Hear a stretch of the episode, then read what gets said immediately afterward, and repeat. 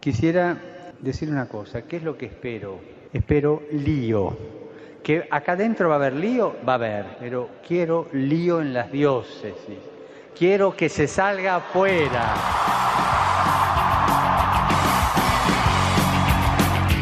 Armando Lío, con Fran Juárez desde Murcia. No puedo pelear contra algo invisible. No me queda Muy buenas tardes, queridos amigos de Radio María, seguidores de este programa de Armando Lío. Estamos inmersos en este mes caluroso en el que nos han anunciado que pasan muchas borrascas, pero se ve que por aquí, por esta zona del levante, de la zona sureste, no cae ni una gotita.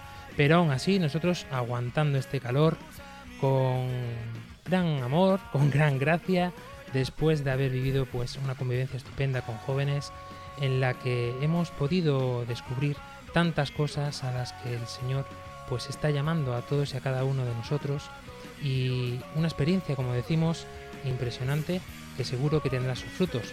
Nosotros aquí estamos dispuestos, como siempre, a armar.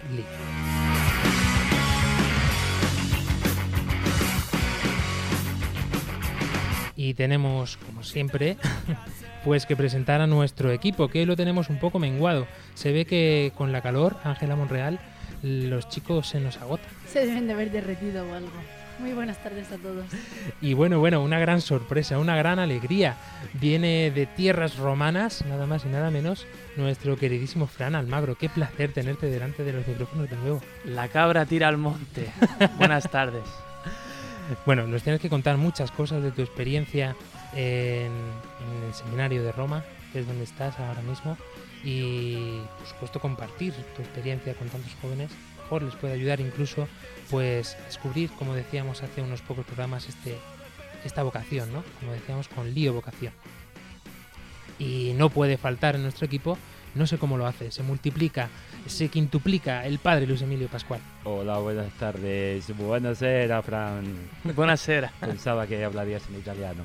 Eh, alegre de, de estar de nuevo con todos y alegre sobre todo de estar con Fran y alegre de haber llegado casi casi a final de julio y de haber sobrevivido porque como decías tú mira hace unos días escuchaba escuchaba que en Burgos eh, se, se bromea con que hay dos estaciones invierno y la de Renfe. Pero es que en Murcia en Murcia es lo mismo pero al contrario es verano y la de Renfe. Pero en fin no esto es asfixiante es que ya, ciertamente hemos tenido un julio que prácticamente, excepto la primera semana, no hemos bajado de 35 grados, y 38, y 39, y 40, y esto es una locura, pero se sobrevive.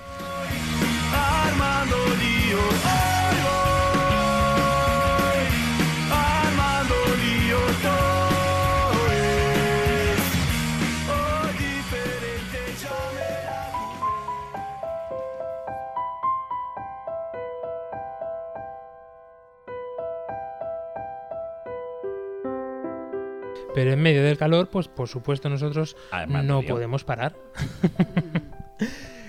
pues comenzamos como siempre poniéndonos en las manos de la Virgen. María, orienta nuestra elección de vida. Confórtanos en la hora de la prueba para que, fieles a Dios y al hombre, recorramos con humilde audacia los caminos misteriosos que tienen las ondas del sonido, para llevar a la mente y al corazón de cada persona el anuncio glorioso de Cristo, Redentor del hombre. María, estrella de la evangelización, camina con nosotros, guía a Radio María y sé su protectora. Amén. Amén.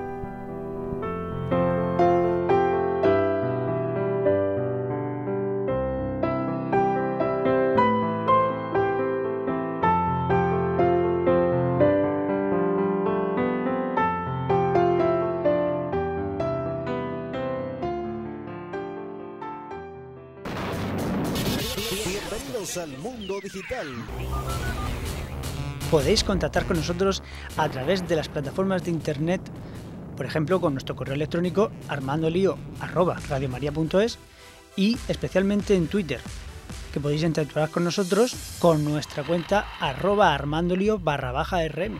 Podéis encontrarnos en Facebook y en Google Plus buscando en el buscador Armando Lío.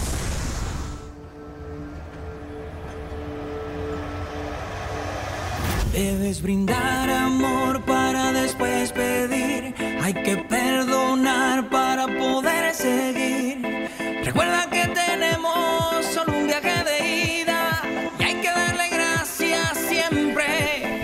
Hoy con esta música tan movidita con la que estamos empezando este programa, queremos centrarnos en un aspecto, en un que nos vuelve locos, que nos tiene intrigados y que además todos los papas han indagado mucho y han querido potenciar al máximo. Es un elemento esencial para la vida de toda persona humana y sin la cual pues yo creo que no existiríamos. ¿Cuál es? Pues nada más y nada menos que este hashtag que hoy activamos, lío comunicación.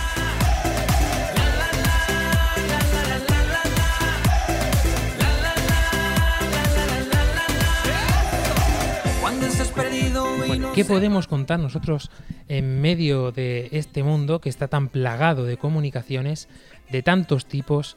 Eh, podemos decir que el primer medio de comunicación que surgió, bueno, podemos decir, no, podemos afirmarlo, ¿no? La imprenta, ese gran medio de comunicación, Padre Luis Emilio, con el que se empezó a dar a conocer pues noticias de cada día, cosas que pasaban alrededor. Y la iglesia se hizo pronto eco de, de este medio, utilizándolo pues para evangelizar, como debe ser. Sí, efectivamente, la, la imprenta nace en Alemania con Gutenberg y precisamente el primer libro que se edita, que se edita es la Biblia. Es cierto, estamos en un ambiente protestante y el- la Iglesia Católica llegó tarde al uso diario y habitual de la Biblia por parte de los seglares, pero el mundo protestante no. Y por tanto es la, Biblia el primer libro que se edita y se editará luego en todas las lenguas. Ciertamente es nuestra primera comunicación escrita, decías tú, comunicación escrita, pero es que la comunicación ha sido siempre el, modo de, de- de expresarse los seres humanos. Es que nos comunicamos con gestos, nos comunicamos con palabras, nos comunicamos con, bueno, el llanto, la risa, el vestido, la desnudez, todo es comunicación en el ser humano. Es la base de la, de la sociedad y de la, y de la vida. Y si nos vamos a nuestro terreno, que es el que deberíamos ir desde el principio, eh, eh, el propio Jesucristo que nos comunicó, soy, yo soy, yo soy la palabra, yo soy la vida. Juan ya anunciaba a Jesucristo, estaba anunciando la palabra, yo soy el altavoz, digamos que os traigo la palabra, y llegará Jesucristo, yo soy la palabra. Pero es que al final de la vida pública de Jesús, una vez resucitado, ¿qué le dice a los apóstoles? Pues si queremos usar un verbo distinto, comunicad. Id y contad lo que habéis visto y oído. Comunicad, evangelizad, a- anunciad. No, ¿Qué es eso sino comunicación? Es la esencia de la iglesia, ser evangelizadores, apóstoles. Me llama tanto la atención precisamente esto que estás comentando, Padre Luis Emilio, porque si nos damos cuenta, nuestra cultura tal y como la entendemos,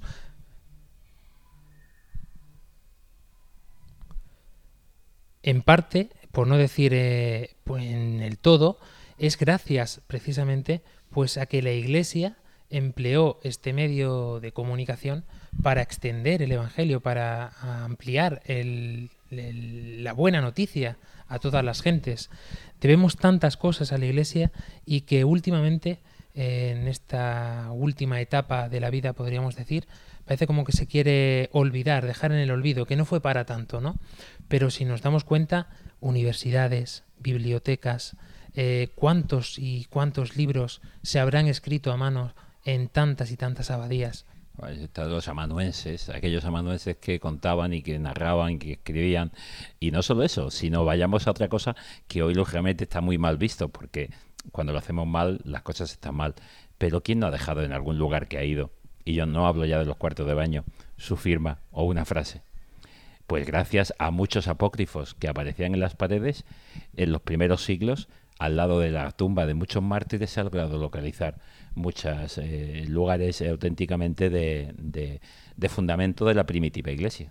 Porque en torno a allí se querían enterrar, en torno a aquel lugar que por la tradición estaba enterrado uno de los apóstoles, alguno de los primeros testigos del Evangelio que había muerto mártir, pues alguien pasaba, oraba, dejaba su oración, dejaba su...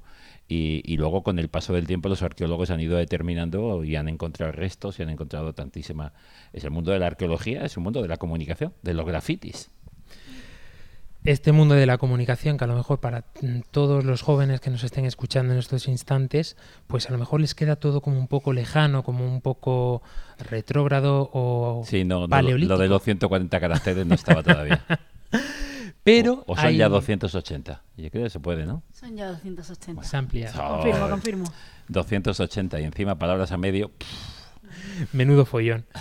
Pues eh, precisamente eh, la primera comunicación que llegaba a- en estas etapas a la gente que no tenía estudios, a la gente que, que era analfabeta, por qué no decirlo, eh, la Iglesia siempre ha tenido una forma ávida y creativa de mm, expresar esta transmisión del Evangelio.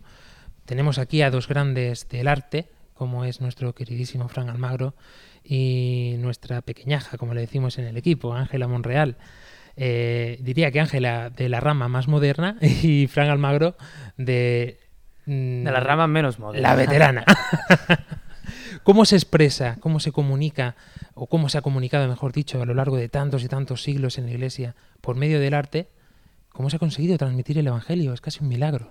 Lo que la Iglesia ha querido transmitir por medio del arte durante tanto tiempo es solo una cosa, es la belleza de la fe. Por eso cuando una persona habla, se comunica, en el fondo está diciendo lo que tiene dentro. Cuando viste, cómo viste, cómo tiene la cara, los ojos, el pelo, todo habla de lo que lleva dentro. Por eso lo que la Iglesia lleva dentro es a Cristo. Y por eso el arte, en mejor o peor modo, ha intentado transmitir esto.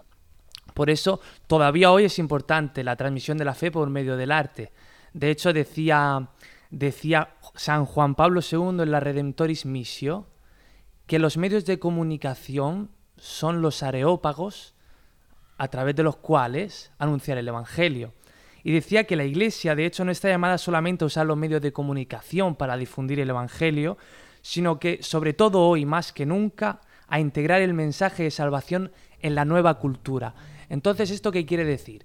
Pues que el, ar- el arte necesita volver a transmitir lo de siempre, que es a Jesucristo muerto y resucitado, pero para la nueva cultura, para la gente de hoy, para la sociedad actual. No valen ya mm, cosas sentimentales, como por ejemplo mm, lo que nos encontramos en muchos sitios, iglesias, sino retomar a la tradición tomando lo que los pintores actuales nos están dando. Creo que quizá por esto, Padre Luis Emilio, el Papa Francisco ha dicho tantas veces en, y en diversas ocasiones que la religiosidad natural, por ejemplo, con la Semana Santa tan típica de nuestra tierra, pues es muy importante. No tenemos que menospreciarla, todo lo contrario. Tenemos que protegerla, tenemos que cultivarla y darle el sentido propio que hay más allá. Es que mm, son las distintas manifestaciones de lo que uno lleva dentro, decía Frank, eh, el arte y la expresión popular.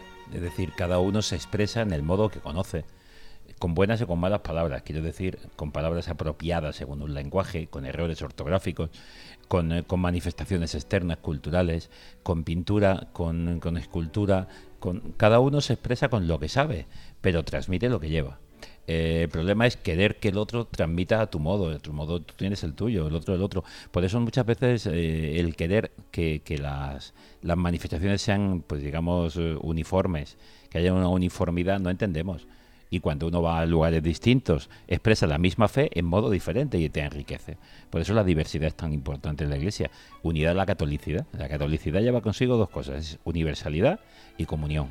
Comunión en lo distinto, comunión en la diversidad, como es Dios comunión en la diversidad, Padre, Hijo, Espíritu, y nos invita a ser diversos, pero unidos en la comunión, y distintos. Y entonces cada uno expresa lo que lleva dentro. Lo puedes expresar con un dibujo tipo eh, los dibujos estos esquemáticos de, la, de la vida eh, arcaica, o sea, de- del neolítico, que era la pintura rupestre. Fíjate qué cosa más curiosa. En la pintura una cosa que yo no sabía, me lo dijeron. En la pintura rupestre, solamente los animales, especialmente bisontes, etcétera, se representaban perfectamente, los dibujaban porque pensaban mágicamente que cuanto mejor los dibujaban, eh, lo, iban, a poder cazar mejor. Sin embargo, las escenas que se representaban eran escenas domésticas y eran como dibujos niños. Palito y, y- y- y palito, cabecita redonda y así mano. Y todas las figuras en negro. Pero de vez en cuando aparecía alguna figura en color rojo. ¿Y quién eran esas personas en color rojo que estaban en medio de todos los demás? Los difuntos. Se les ponía presentes porque no estaban, ya pensaban en la eternidad, pensaban en que seguían presentes en la familia, se seguían pintando. Pues ya estaban representando un gesto y una, y una comunión de lo que creían. Su propia fe interior lo representaban desde el neolítico hasta pinturas hoy día totalmente realistas, imaginería realista o imaginería más clásica. Claro, es verdad que estamos acostumbrados a ver Cristos guapos. Mira, si nos representaran auténticamente en un crucifijo hoy día, siglo XXI, a Jesucristo cómo llegó a la cruz, con su cara deformada. Leemos Viernes Santo, no leemos el canto de Isaías, ante el cual el rostro se volvía, porque daba asco, parecía un gusano y no algo extraño, no, no una figura humana. Había sido golpeado, había sido martirizado, había sufrido, ya lleno de sangre. Pero si te dan a ti un guantazo en la cara y se te deforma, cuánto golpeaba Jesús, cuánta deformación en el rostro, cuánto dolor contenido que ya se, eran eh, gestos, eh, rictus que se había quedado bloqueado ya la cara. Y claro, tenemos la representación de los Cristos clásicos, que digo, qué guapo está el Señor en la cruz. Si alguien se atreviera a representar a Jesucristo auténticamente en la cruz, nos escandalizábamos. A mí personalmente, por poner un ejemplo de lo que dices, en la película de la Pasión, que es una película bastante fuerte, por lo menos para mí. No sé si sería así o sería más, pero es una película que mm, relata algo que ocurrió de verdad, en lo que yo creo, en lo que se fundamenta mi salvación, y sin embargo soy incapaz de verla. Todos los Viernes Santos se pone en mi casa, pero yo a mitad de película me voy por la aprensividad porque no puedo no puedo y me, supera. Entonces es verdad lo que tú dices, pero también es verdad una cosa, y es que si todos fuesen ece homos, como aquella mujer que con toda su buena fe intentó restaurar aquel Cristo, es horrendo, tú no vas a ver, a, ver aquello. Ahí el problema está en cuando tú vas a ver una estatua, cuando tú vas a ver una o sea, una pintura o cosas así, porque eso no es lo que veneramos, eso es el medio del que se han servido, porque antiguamente lo necesitaban esas personas que no sabían leer, como bien decía Fran, o, analfabetas de alguna manera, pues mm, necesitaban algo a lo que aferrarse de alguna manera, ¿no? el puente hacia, hacia Dios. Eh, fíjate que eh, decías tú y me acabo de acordar, unido a lo que decía Frank, la representación en la Semana Santa, como la representación navideña, los retablos navideños en los colegios, en los niños, tal, que cómo nació y todo en torno al mundo franciscano. Era el Evangelio del pueblo no sabían leer, no podían leer los textos bíblicos y los dos grandes misterios, la encarnación y la muerte y resurrección de Jesucristo, se hacían vivos en personas que lo representaban o se ponía en pintura o en imaginería. ¿Para qué? Para hacer auténticamente una comunicación de la fe que no se podía leer. Entonces, era el Evangelio de, los pobres, como se decía. Muchos de los muchachos que nos puedan estar escuchando o que se topen con este programa en nuestras redes sociales o en la página de podcast, la página de iVox, en tantos sitios donde estamos a lo largo y ancho de este sexto continente, pues eh, estarán preparándose, estarán pensando al qué voy a hacer el día de mañana, ¿no? Estoy, acaba de terminar segundo bachillerato, estoy ya pensando en hacer una carrera. Eh, me llama mucho la atención estos chicos, porque muchos de ellos, mm, lo típico a lo mejor, lo normal, eh, que desde pequeñito yo quiero ser futbolista, yo quiero ser bombero, yo quiero ser policía, sale ese afán justiciero, no ese reflejo de la personalidad de cada uno. Pero cuando salen chicos o chicas, en este caso como nuestra querida Ángela, me llama mucho la atención siempre este gran paso, ¿no? Porque es verdad que muchas veces parece que los que decidís hacer bellas artes o los que decidís estudiar, estudiar historia del arte, como decidiste tú, Fran Almagro, pues eh, vais un poco como a contracorriente de lo que os dice el mundo, ¿no? Es como decir, pero ¿qué vas a hacer? Que te vas a comer los mocos, no vas a tener trabajo de nada, vas a acabar, no lo sé, a lo mejor me equivoco.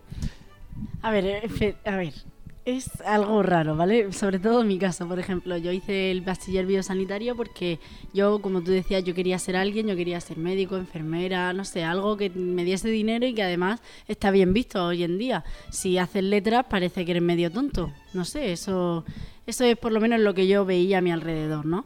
Entonces yo para ser alguien, para destacar, eh, empecé haciendo ese bachiller porque además no tenía claro lo que quería hacer. Porque aunque a mí me gustara mucho el mundo del arte y me gustara mucho pintar y pudiese tener esta creatividad mm, poco desarrollada, porque como no me esforzaba en ella, no la tenía, era hasta desordenada, pues eh, yo no me, me daba mucho miedo, lo tomaba como un hobbit hobby, perdón. De la comarca. Como un hobby el hecho de, de pintar y todo eso, ¿no? O de, de tener la creatividad, todo eso. Y lo apartaba siempre porque yo, lo que tú decías, me voy a comer los mocos, a dónde voy a ir yo, no voy a ser nadie. Además tenía mucho miedo, miedo al fracaso. Sin embargo, mi padre desde muy pequeña siempre nos lo ha dicho a todos. Nosotros ya os lo he dicho, somos tres hermanos, pues a cada uno nos ha dicho estudiar lo que queráis porque trabajar siempre podéis trabajar de cualquier cosa, pero estos años de estudiar, por lo menos que sean de lo que queráis y que sean talentos, mirarlos, mirar lo que Dios os ha puesto en vuestra vida, porque todo eso, si lo hacéis para vuestra gloria, caerá en saco roto y será en vano. Sin embargo, si lo ponéis al servicio de Dios, se multiplicará el ciento por uno, ¿no? Y entonces, pues así eh, hice el primer año de biología eh, de la carrera, me di cuenta de que yo en ciencias ya estaba hasta el moño, ya no quería más. Y, me paré a pensar en la capilla, yo, me, o sea, sobre todo rezaba mucho para poder discernir. Utilizaba las armas de la iglesia, que ya las hemos dicho alguna vez. Y nada, al final vi claro que ahora mismo mi talento era, yo quería ponerlo al servicio de Dios, fuese mejor o peor. Y, y era eso, intentar desarrollar mi creatividad, ver por dónde tiraba. Y yo siempre en la carrera siempre te lo digo, Fran, es que me fastidia mucho porque están siempre criticando, hay que hacer un trabajo y siempre critican algo de, de Dios o cosas así, o de la Virgen María, de la virginidad y me fastidia un montón. Pero bueno, como es un ataque hacia mí personal, pues mm, lógico que me fastidia y por eso yo no busco atacar al otro, sino busco glorificar a Dios dentro de mis trabajos o de lo que tengo que hacer, de alguna Reba- manera. Rebate, rebate, historiador. No, yo no rebato nada, al contrario, creo que ha puesto pie para que yo haga una pregunta a Luis Emilio, y es la siguiente. Prepárate, Luis Emilio, porque vamos a empezar a sacarle jugo a, a la naranja. Vamos a ver, ha dicho ella, cuando hablo de Jesucristo, de la Virgen María, o hablo de mi vida, el problema es comunicar al otro lo que yo vivo. ¿Y cuál es el problema de, la- de esta comunicación? Pues es el contenido, y el contenido es la fe. Es decir, los cristianos nos estamos encontrando hoy que eh, sufrimos de falta de valentía en decir somos creyentes en espacios públicos y en los ambientes que nos rodean.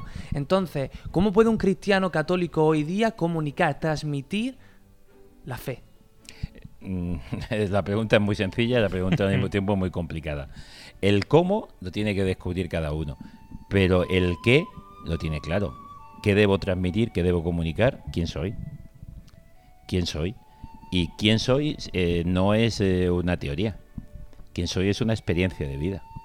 Y ya, delante del que tenga al lado, lo comunicaré cantando, lo comunicaré riendo, lo comunicaré llorando, lo comunicaré con gestos que me molesta una actitud, una cir- circunstancia de la vida, una realidad social, la persecución, la violencia, cualquier eh, tema, o tendré que, que, pues eh, expresar mis propios sentimientos, es decir, en el día a día de- tendré que descubrir cómo hacerlo.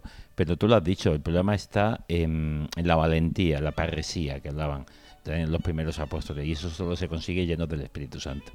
Es decir, es el Espíritu Santo. Los apóstoles eran unos cobardes, los apóstoles eran unos miedosos. Eran doce, al pie de la cruz solo está uno, que se había enterado de poco, pero uno solo. Pedro le había negado, Judas le había traicionado, Felipe tres años después no se había enterado de que el padre y él eran el mismo, etcétera, etcétera. Tomás era un incrédulo y los demás no sabemos nada, pero ¿qué les transformó la llegada del Espíritu Santo? Les hizo mm, apóstoles, les hizo valientes, les hizo no perder la cara, les hizo, decía, no, ¿qué, dice Pedro? Pedro no tenía, a ver, ¿cómo le respondió aquel que estaba pidiendo limosna en la puerta del templo? Desde la puerta hermosa. Ahí estaba pidiendo. Y Pedro no, y Juan no iban con, con ninguna palabra predispuesta, iban a orar a la sinagoga, al templo. Y de pronto se encuentran este hombre que les pide. Y Pedro le sale lo que lleva dentro. No tengo oro ni plata, no te puedo dar, te puedo dar una cosa. En el nombre de Jesucristo, en su poder y en su nombre, levántate. Y le devuelve la salud. Es decir, en ese momento, Pedro, con la fuerza del Espíritu Santo, puede hacer y comunica la vida, la fuerza de Dios. Y así cada día. Y cuando los apóstoles, ¿y qué, dónde iréis? Pues irás donde yo te mande y dirás lo que el Espíritu Santo diga en ti. Tú simplemente haz lo que debes hacer. Así que le podemos decir a los jóvenes que nos estén escuchando y a los menos jóvenes que en el fondo Luis Emilio lo que uno transmite es lo que tiene. Es decir, que no se trata tanto de hacer cursillos de formación de cómo hablar, sino en el fondo de tener una relación íntima con Jesucristo. Fíjate que hay alguien que dice, oye, qué bien habla esta persona. Qué bien habla. Y dice, ¿qué es lo que ha dicho? No lo sé, pero lo dice también. ¿De qué sirve eso? Es verdad, si podemos comunicar bien, si sabemos hacerlo bien, si somos capaces de, de resumir, de sintetizar, de explicar una cuestión, toda la, como, como decía Ángela, todo al servicio de la mayor evangelización y el mayor, la mayor comunicación del amor de Dios, todo, pero no para gloria propia. Y en segundo lugar, ¿qué más da? ¿Cuántas veces hemos dicho y hemos escuchado? Y quizá a lo mejor mucha gente que nos está escuchando es gente mayor. Y dice, ¿y yo qué puedo decir? ¿Y yo qué puedo hacer? Y, Pues una señora te puede evangelizar mucho más que un gran catequista o un gran teólogo, simplemente con lo que le ha pasado en la compra y la ayuda que le ha hecho a una señora y el arroz que le ha comprado a otra que estaba en la puerta. Es decir, con el día a día, con sus palabras mal dichas, mal expresadas, digamos, lingüísticamente, pero una vivencia tremenda. Yo, si, si, si quieres, como una anécdota, me estaba acordando, ¿cuántas veces alguno de vosotros habéis vivido pues tener que hacer una munición a una lectura para que la, invitar a la gente a que escuche una palabra, ¿no?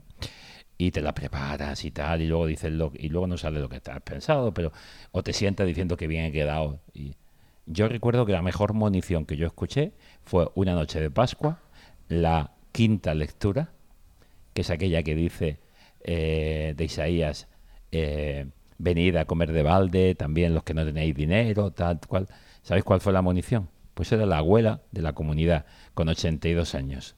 Salió, no, no se le veía en el ambón. Se bajó el micrófono y levantó así de puntillas y dijo, hermanos, que os veo durmiendo. Escuchar que muy interesante. Dio dos palmadas y se sentó. Se despertó todo el mundo. ¿Qué viene ahora? Algunos no sabían qué lectura estábamos, pero escuchó. Es decir, ¿qué dijo? Dijo lo que todo el mundo queremos decir, escuchar que hay alguna palabra importante con dos palmadas. Es decir, quiero eh, no son innecesarias las grandes palabras en algunos momentos. En otros sí, porque hay aerópagos, hay lugares de comunicación donde hay que tener la palabra del otro y rebatir al otro y con argumentos. Pero en la mayoría de las veces el pueblo llano del día a día no, escu- no escucha argumentos porque se cansa. Hoy día con 240 caracteres no escuchamos argumentos, escuchamos testimonios. Lo que a mí me ha pasado, lo que yo era y ya no soy, o soy de otro modo. Eso es lo que la gente escucha, eso es lo que hay que comunicar. Yo ahora quería hacer la última cosa, porque como aquí el que dirige es Fran Juárez, ahora vamos a darle la vuelta y vamos a armar un poco de lío. Ahora vamos a hacerle la pregunta a él. Él que es un estudiante de comunicación, que está trabajando durante tantos años en Me la está llamando tu rector en este momento, creo que te tienes que volver ahora en estos instantes al seminario. da contraorden, me ha dado permiso, 15 minutos más. Entonces, ahora la pregunta es, Fran, tú que estás muy en contacto con los medios de comunicación, ¿son los medios de comunicación hoy día un lugar esencial y vital para poder transmitir el Evangelio? Sin lugar a duda, lo creo y lo pienso así. Esto es como el, el entrevistador entrevistado, ¿no? Como ese programa de Vidas con Luz que te hicieron a ti hace poco, Luis Emilio. pues algo así, ¿no? Es muy importante. Yo, de hecho, he tenido alguna oportunidad de colaborar con algún otro medio de comunicación y al final solamente me he comprometido a ayudar en lo que he podido, pues con medios de comunicación. que Podéis contactar con nosotros a libre. través de las plataformas de ¿En qué internet. sentido? Pues que por no ejemplo, han puesto trabas correo electrónico a, a expresar, a arroba radiomaria.es mis vivencias, porque es lo que estaba diciendo en el padre Twitter, Luis Emilio Pascual. que podéis No podemos con nosotros comunicar una cosa con que no hemos experimentado, que arroba no hemos vivido. barra Me baja estaba RM. acordando pues de cuando hemos estado Facebook en este mes de mayo buscando eh, el buscador con, con los chicos de Armando Lío evangelizando en, en la universidad, evangelizando a otros jóvenes. Eh, lo que contábamos, Ángela, era nuestra propia experiencia. Y la gente se quedaba después Y yo me paraba a pensar, Hay que yo perdonar soy para poder carácter que seguir. tengo, Recuerda pues que yo me paraba a pensar muchas veces, solo un viaje de ida y hay que darle gracias siempre luego después era como el mejor, me salía. ¿Por qué? Porque dejaba de ser yo. ¿no? Es como decía Lu- Luis Emilio, ¿no? En esos momentos se te nubla la mente, Ángela creo que me lo corroborará, me lo corroborará, se te nubla la mente totalmente Y, y- y al final sale lo que hay dentro de tu corazón, lo que has experimentado, lo que has vivido con tu familia, con, en la iglesia, tanto las cosas buenas como las cosas malas. En el fondo, eh, ¿dónde te has encontrado con Dios, no? Yo incluso cuando iba para allá tenía una versión corta y una versión larga de lo que tenía que decir. Y cuando llegué ahí es que hice como una remezcla de las dos, más cosas nuevas que no había yo ni pensado, ¿no? Que me salían allí. Gracias a, a, a que, a lo siguiente, a que yo iba allí pensando, madre mía, los voy a convertir a todos, van a salir de aquí alucinando. Y cuando llego allí, me encuentro que no soy nadie más que nadie, que no sé qué hacer con mi vida y, que tengo que hablarles a unos jóvenes y que yo sé que la teoría no me sirve a mí y a ellos tampoco les iba a a servir pues tuve, no me quedaba otra, decir lo que Dios ha hecho en mi vida, ¿no? Lo que habíamos dicho para la gloria de Dios. Entonces fue, tú, tú también lo has visto, Fran, llegar ahí y decir, pues no sé lo que voy a decir. Y empiezas a hablar y empiezas a hablar y luego te das cuenta de que llevas como media hora hablando y no te habías dado ni cuenta. Se te ha hecho como un segundo y ya te sientas con todos los nervios. Y estos jóvenes los llevamos en la cabeza, en este programa, lo llevamos en el corazón tantas y tantas veces. A veces yo pienso que es que estamos ya obsesionados con los jóvenes, no sé qué nos pasa, porque nos metemos en unos líos. Dicen en Radio María, nos llaman los liantes, como es lógico y normal, ¿no? Por el programa. Pero realmente eh, nosotros mismos nos metemos en unos follones, en unos tinglados que, que nos merecen la pena luego después, ¿no? no, no, no, no nos metemos o no os metéis. Nos Os- meten, nos meten. Es el Espíritu Santo que os lleva. Sopla y os lleva donde quiere. No, decías, no decía el texto bíblico eso. Dice, el viento viene, sabes de dónde viene y sabes hacia dónde va, pero no, no dónde te acabas. Es decir, eh, no sabes dónde te lleva. Simplemente te mueve, te mueve y te, no te deja quieto. Y en medio de todo este movimiento, pues queremos hoy mm, hacer este momento de reflexión eh, precisamente con el nuevo himno de la Jornada Mundial de la Juventud de Panamá que se celebrará en, en enero del año 2019. Ya lo tenemos muy cerquita, estamos haciendo preparativos y os pedimos en este instante que recéis por nosotros de forma especial pues para que el Señor nos ayude a poder llegar hasta Panamá, Ángela, si Dios quiere, Ojalá. Ahí Dios estaremos. Os dejamos con este precioso himno.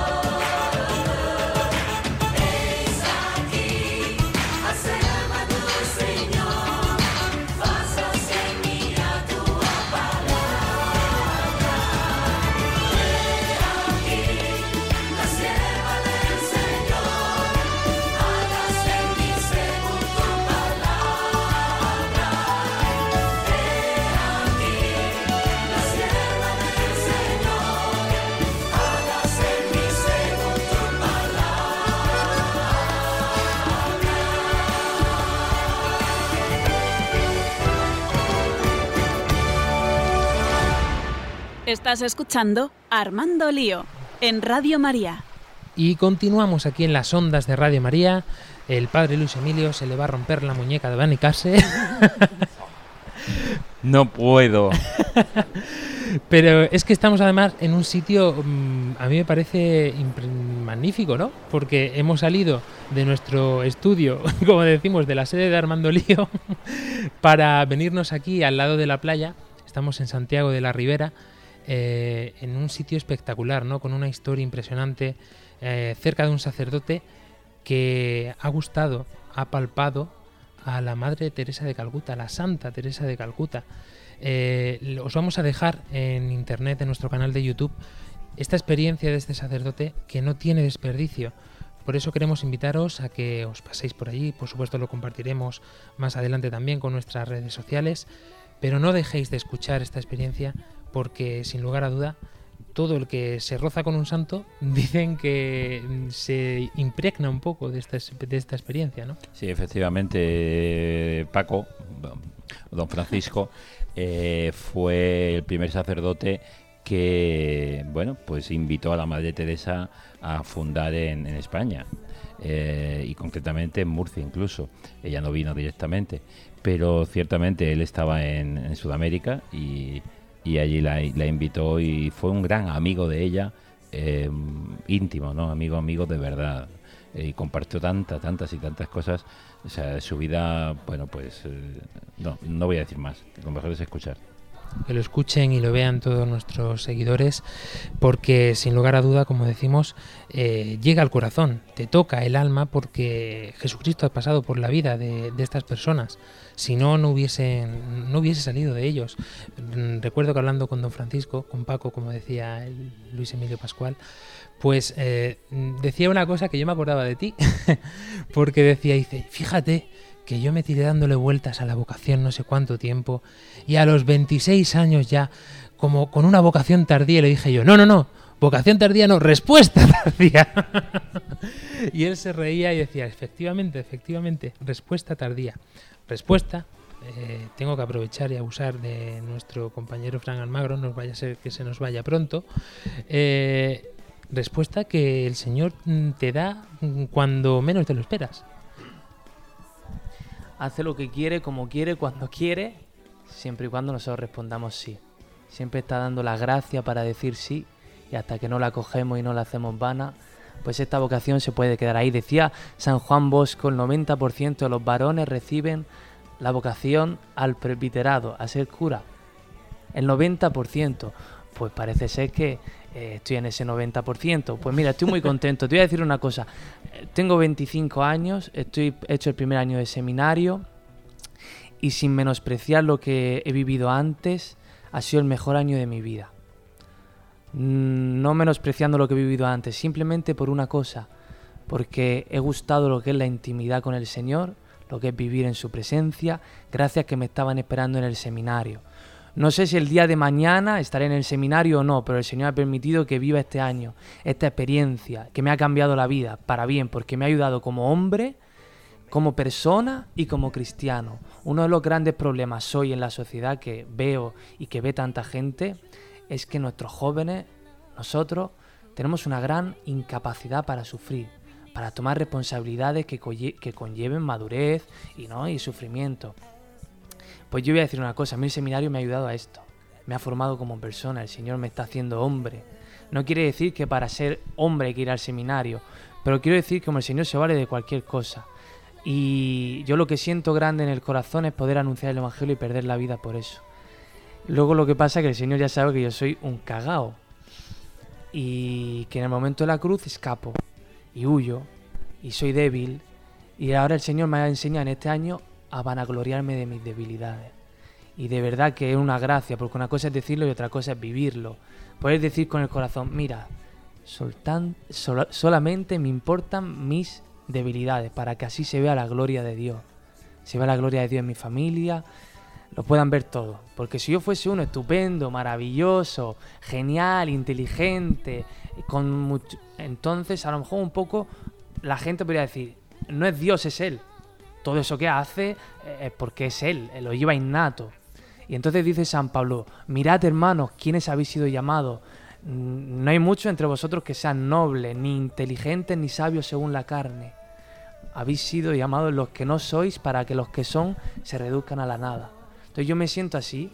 Entonces, pues eso, pues sido una experiencia estupenda, ¿no? Que, que es esto, anunciar el Evangelio, perder la vida por esto, y espero que el Señor pues me conceda poder morir anunciando y comunicando, comunicando, armando lío en la comunicación de una cosa, que es Jesucristo.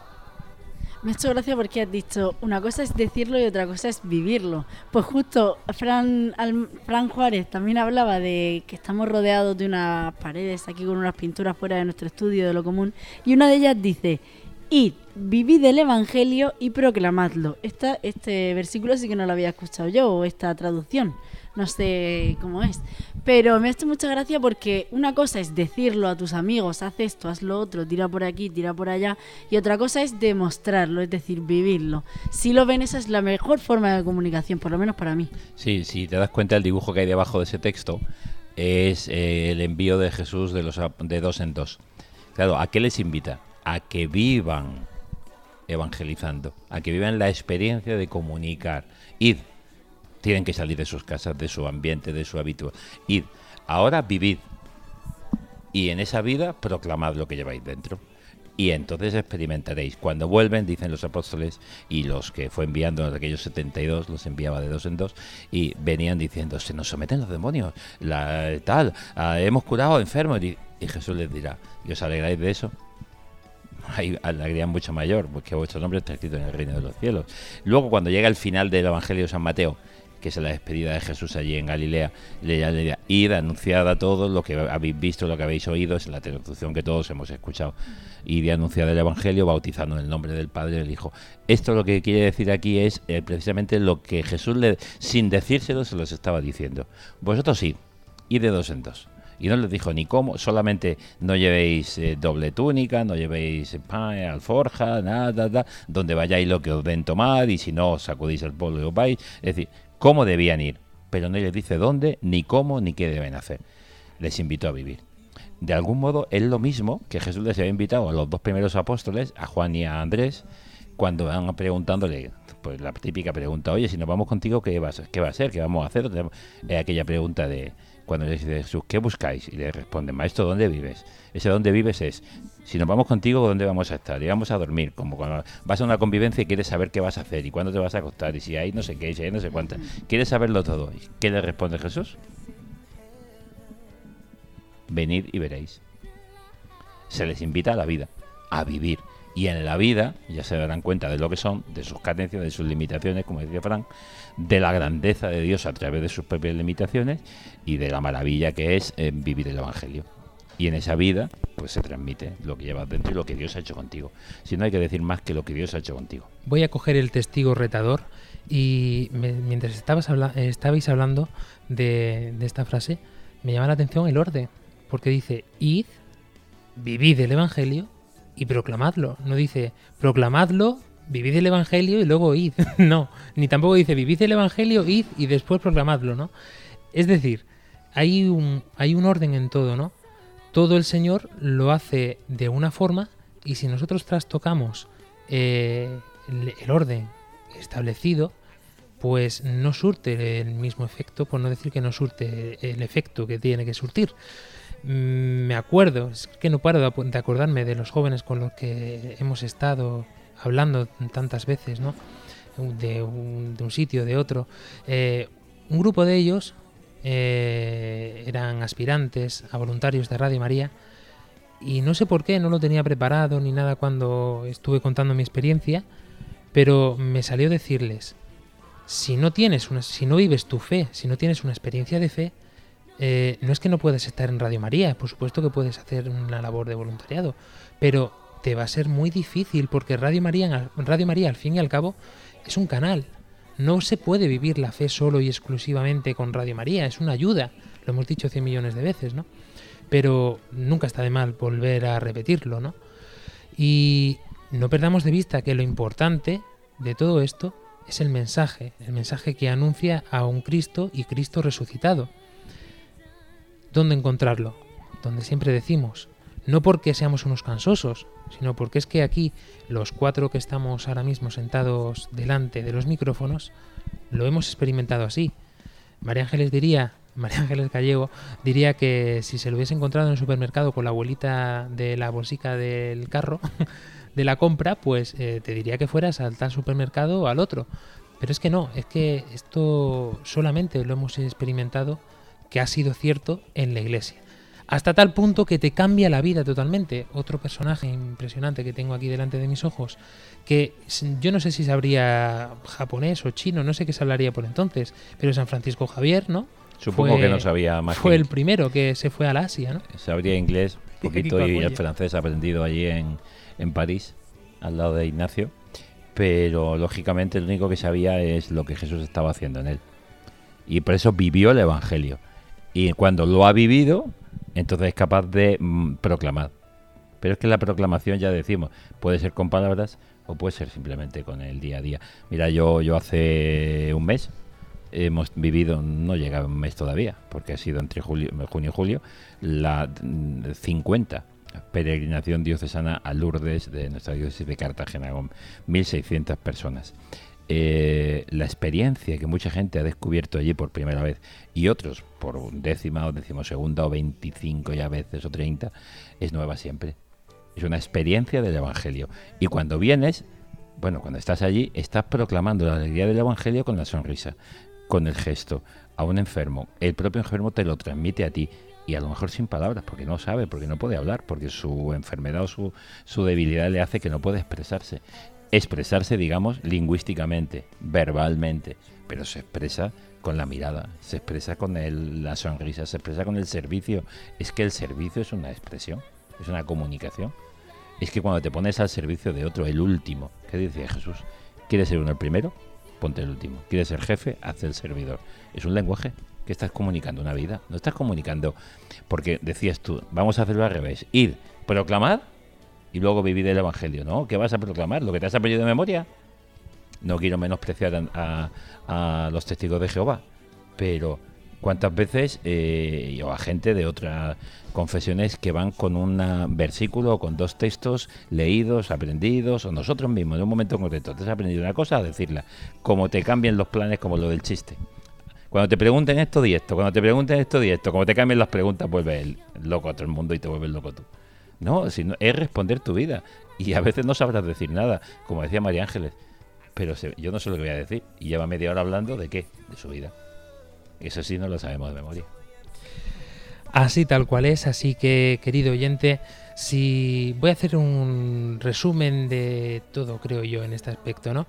Si te sientes un desgraciado, si te sientes que no sirves de nada, que, mm, que la gente te menosprecia o que tú mismo te menosprecia, enhorabuena, alégrate, porque es un día estupendo para que veas que en medio de esa debilidad tan grande en la que te encuentras, el Señor te ama con locura, porque gracias, como decía también Ángela, a que eh, somos capaces de ver esta belleza impresionante en el que tenemos al otro, de que somos capaces de tomar destinos o caminos que nos parecen una barbaridad, ¿no? Pues gracias a todo eso hay una nueva forma de comunicar. Una nueva forma de comunicar, ¿cuál? La tuya. ¿Por qué es una nueva forma de comunicar? Porque es tu vida. Y esa vida no la ha tenido otro, no la he vivido yo, no la ha vivido Ángela, no la ha vivido Fran, no la ha vivido nadie en el mundo. ¿Por qué? Porque es una experiencia personal y única que tú has tenido con Jesucristo. Nuestro queridísimo Fran Almagro. Cuando os arresten no os preocupéis de lo que vais a decir o de cómo lo diréis. En su momento se os sugerirá lo que tenéis que decir. No seréis vosotros los que habléis, el Espíritu de vuestro Padre hablará por vosotros. Desde que se nos ha, se nos ha hecho seminarista, está de un intelectual. Se sabe la Biblia de memoria. No, eh, queridos oyentes, no se la sabe de memoria, ni se la sabrá nunca. No, lo que pasa es que sabe usar los medios de comunicación, sabe usar el móvil y buscar la cita. Explícate, Eh, explícate. que es los medios de comunicación. Hoy día, el móvil, hoy día, está todo el mundo con esto. Eh, siempre es verdad que criticamos las redes sociales, es para criticar muchas cosas, pero es el modo de comunicación hoy. Yo quería terminar diciendo una cosa, no hay mejor modo de comunicar que vivir, eh, que vivir el Evangelio, que experimentar quién es Dios, vivir con Él, en Él, por Él. Y ya el resto, las palabras salen solas. No hace falta aprender nada de memoria, no hace falta hacer grandes másteres de comunicación. Hay que amar a Cristo, dejarse amar por Cristo y transmitir este amor, que sale de solo. Ángela Monreal. Pues yo también me voy a enrollar un pelín solo. Y es decir, que no le no sería ya tanto con las palabras como decía Fran Almagro, sino con tus actos también comunicas muchísimo. Y en tu día a día comunicas el amor de Cristo muy fácil, levantándote a tu hora, haciendo todo lo que tienes que hacer, ya lo he dicho alguna vez. Pero hay una que es la que a mí más me gusta, porque a mí me sirve mucho, y es que el cristiano es una persona que se cae y se levanta, o con la ayuda de Dios más bien lo levantan, ¿no? Entonces es algo que a la gente les choca mucho, ¿no? No se regodea ahí en ese sufrimiento, ni se hace la víctima, sino que Dios le da la gracia para salir de ahí. Creo que esa es la mayor forma de comunicación de amor de Dios hacia nosotros. Padre Luis Emilio. No voy a decir nada nuevo que ya no hayan dicho ya mis, mis compañeros. Eh, mm, vivir. En la propia vida comunicamos. Pero estamos todos los días comunicando lo que llevamos dentro. Reímos, lloramos, lo decía yo antes. Eh, nos quitamos ropa, nos la ponemos. El modo en el que lo hacemos, el modo en el que reímos, el modo que gesticulamos, eh, el modo en el que pedimos perdón, el modo en que usamos las palabras y el modo en el que día a día amamos. Es todo eso es comunicación. Si mi vida está llena, como dice, de lo que está lleno el corazón, desborda la boca. Eh, termino con una anécdota que me gustó muchísimo de una persona que aparentemente pues, no era una gran, intele- un gran intelectual. Hace años, justo en mi ordenación, eh, 28 años, día de, San- de Santiago, ha hecho, eh, pues eh, en agosto hicimos un viaje eh, hacia la zona de- del norte de España, en Aro, visitamos la bodega de Paternina en Aro. Y cuando estábamos en las bodegas con un operario vestido en su mono azul que nos enseñó, me dice, padre, eh, dice, ¿cuánto, ¿cuántas palabras hay aquí encerradas? Estábamos 80 metros bajo el nivel de bajo los coches y en los nichos que ellos llaman tenían 8 o 10 botellas, 8 botellas de cada añade y de cada tipo de vino. Ya no existía vino en muchas de ellas, pero era como una reserva. Y me decía, "Mm, ¿cuántas palabras hay aquí encerradas? Y digo, no, no, no te pillo. Me dijo, ¿usted es sacerdote? Digo, pues sí, un- unos días. Y dice, ¿no hay un libro en la Biblia que dice, el vino alegra el corazón y suelta la lengua? ¿Cuántas palabras hay aquí encerradas? Pues eso, cuando dejemos salir de nuestro corazón, no del vino, pero sí de nuestro corazón, lo que llevamos dentro, da igual que con palabras o con gestos, pero comunicaremos lo que Dios ha hecho. Pues aprovechemos este verano, sin lugar a duda, lo que nos queda. Nos queda todavía un largo y extenso mes de agosto para poder comunicar, para poder transmitir estas experiencias que hemos tenido. Si no has tenido todavía esta experiencia, ya sabes lo que tienes que hacer. Nosotros hoy te invitamos a que te metas en la página web de vuelveacasa.es y vuelvas a recordar, valga la redundancia, pues tantas y tantas cosas que el Señor ha hecho contigo y con todos los que tienes a tu alrededor. Nosotros nos volvemos a encontrar dentro de cuatro semanas, con muchas más sorpresas, con muchas más experiencias. Como siempre, Armando Lío. Hasta luego. Adiós, Adiós. feliz verano.